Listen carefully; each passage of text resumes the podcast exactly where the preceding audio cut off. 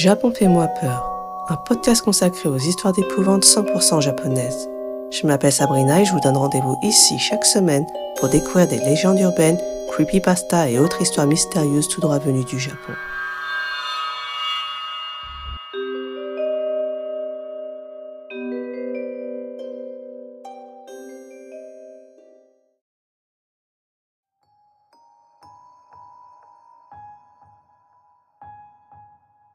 La malédiction du Huda Hakushu. Dans ce podcast, je vais vous parler de rites funéraires et de possessions. Ce sera aussi l'occasion de vous raconter un événement qui m'est arrivé il y a quelques années et qui me hante encore.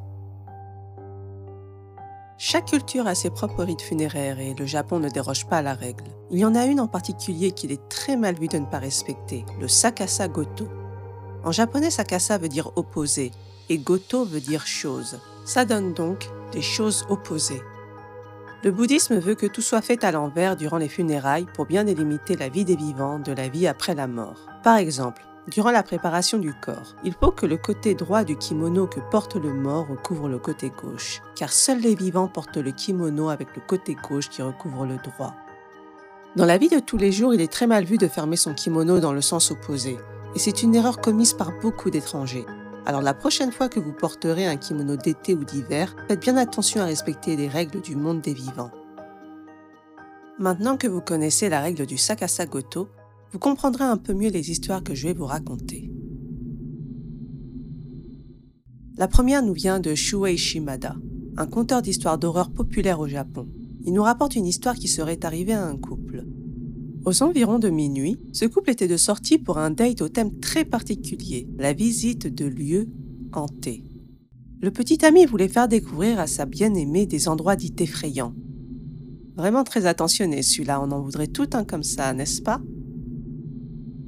À chaque endroit où ils allaient, la petite amie s'exclamait Je veux rentrer, j'ai peur. Mais le charmant jeune homme s'amusait de cette situation et à chaque fois il répondait Pas encore, le prochain lieu sera encore plus terrifiant. Après quelques visites, une chose étrange se produisit. La jeune femme, qui était jusque-là très effrayée, demanda sur un ton plutôt enjoué Où va-t-on après? Le petit ami, qui ne releva pas le changement, répondit Bien, allons dans un endroit encore plus terrifiant. En entendant ça, la petite amie se mit à applaudir, mais de la façon des morts. Elle applaudit du dos des mains. C'est ce qu'on appelle le hula hakushu, le fait d'applaudir de l'envers des mains, un acte des choses opposées, le sakasa goto. Il semblerait que la jeune femme ait été possédée par un esprit lors d'une des visites, ce qui expliquerait son changement d'humeur, mais aussi qu'elle applaudisse de la façon des morts. Le hula hakushu est un acte interdit au Japon. Lorsqu'on applaudit une personne, c'est pour la féliciter ou l'encourager, alors que le faire du dos des mains serait un acte de malédiction. Ça serait un appel provenant des morts. L'esprit des morts errant sur terre montre leur solitude, leur ressentiment ou leur haine par cet acte. Il est aussi dit que l'applaudissement inversé est un acte des morts réalisé pour les morts. Alors si une personne vivante le réalise pour applaudir une autre personne vivante, c'est avant tout dans le but de la maudire. Passons à notre deuxième histoire, l'histoire de Ai Otsuka. Ai Otsuka est une célèbre chanteuse japonaise. La rumeur veut qu'il y ait plusieurs années, alors qu'elle était sur scène et qu'elle chantait son célèbre titre Planétarium, les fans de Anna Yolidango s'en souviendront peut-être. Dans le public, elle remarqua un visage familier, celui de son petit ami. Ce même petit ami qui était décédé quelque temps auparavant. Elle fut très émue en le voyant. Elle se disait que finalement il continuait à la soutenir, même du monde des morts. Mais lorsqu'elle réalisa qu'il applaudissait en faisant le hula hakushu, elle fut terrorisée. Finalement, il n'était pas là pour la soutenir. Peut-être avait-il du ressentiment de l'avoir debout sur scène à chanter et à avoir du succès alors que lui était mort. D'ailleurs, la chanson Planétarium est à la mémoire de ce petit ami. Troisième et dernière histoire. Cette fois-ci, il s'agit d'une histoire qui me concerne. Je vais vous raconter ce qui m'est arrivé il y a quelques années, il y a deux ans pour être plus précise. À l'époque, je vivais près d'un grand parc. Un côté donnait sur les habitations et l'autre se trouvait sur une colline, où se trouvaient des gradins en pierre pour les jours de matchs de baseball. Il y avait aussi un petit cimetière sur cette colline.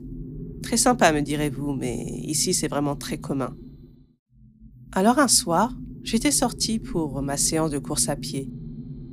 Le côté habitation était plus éclairé que celui qui donne sur la colline, mais je n'étais pas très inquiète puisqu'il y avait un autre coureur.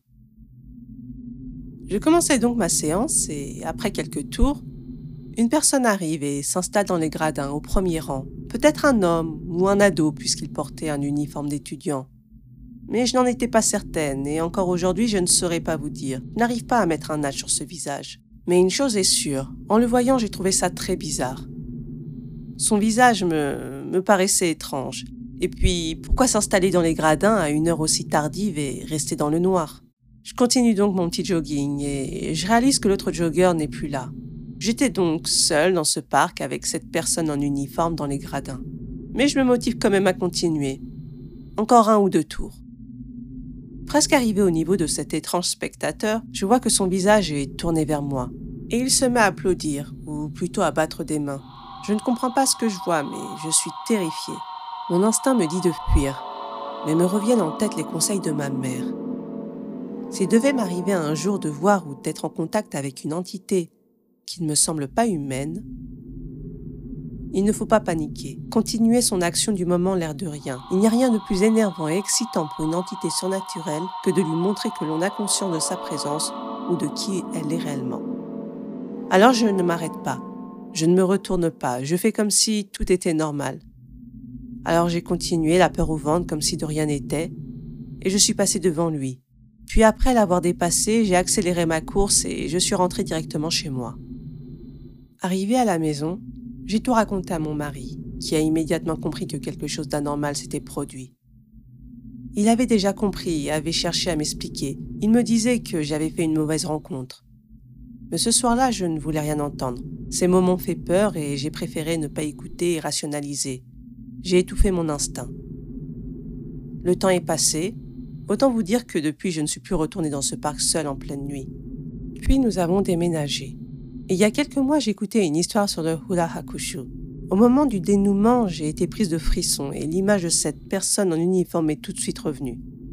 C'est ce que mon mari avait essayé de m'expliquer. C'était ça. L'image me revenait plus clairement. Cette personne en uniforme avait fait le coup de l'applaudissement inversé. J'en ai parlé à mon mari, qui m'expliquait qu'il avait peur depuis ce soir-là que je sois maudite. Est-ce une personne vivante qui a voulu me faire une blague ce soir-là? Mais dans ce cas, il aurait certainement ciblé une personne japonaise et non pas une étrangère qui ne connaît probablement pas cette règle du Hula Hakushu. Ou bien est-ce un esprit errant qui a voulu me manifester sa présence? Eh bien, je ne le saurai jamais, même s'il m'arrive encore lorsque je suis seule dans la rue le soir d'avoir peur de le revoir.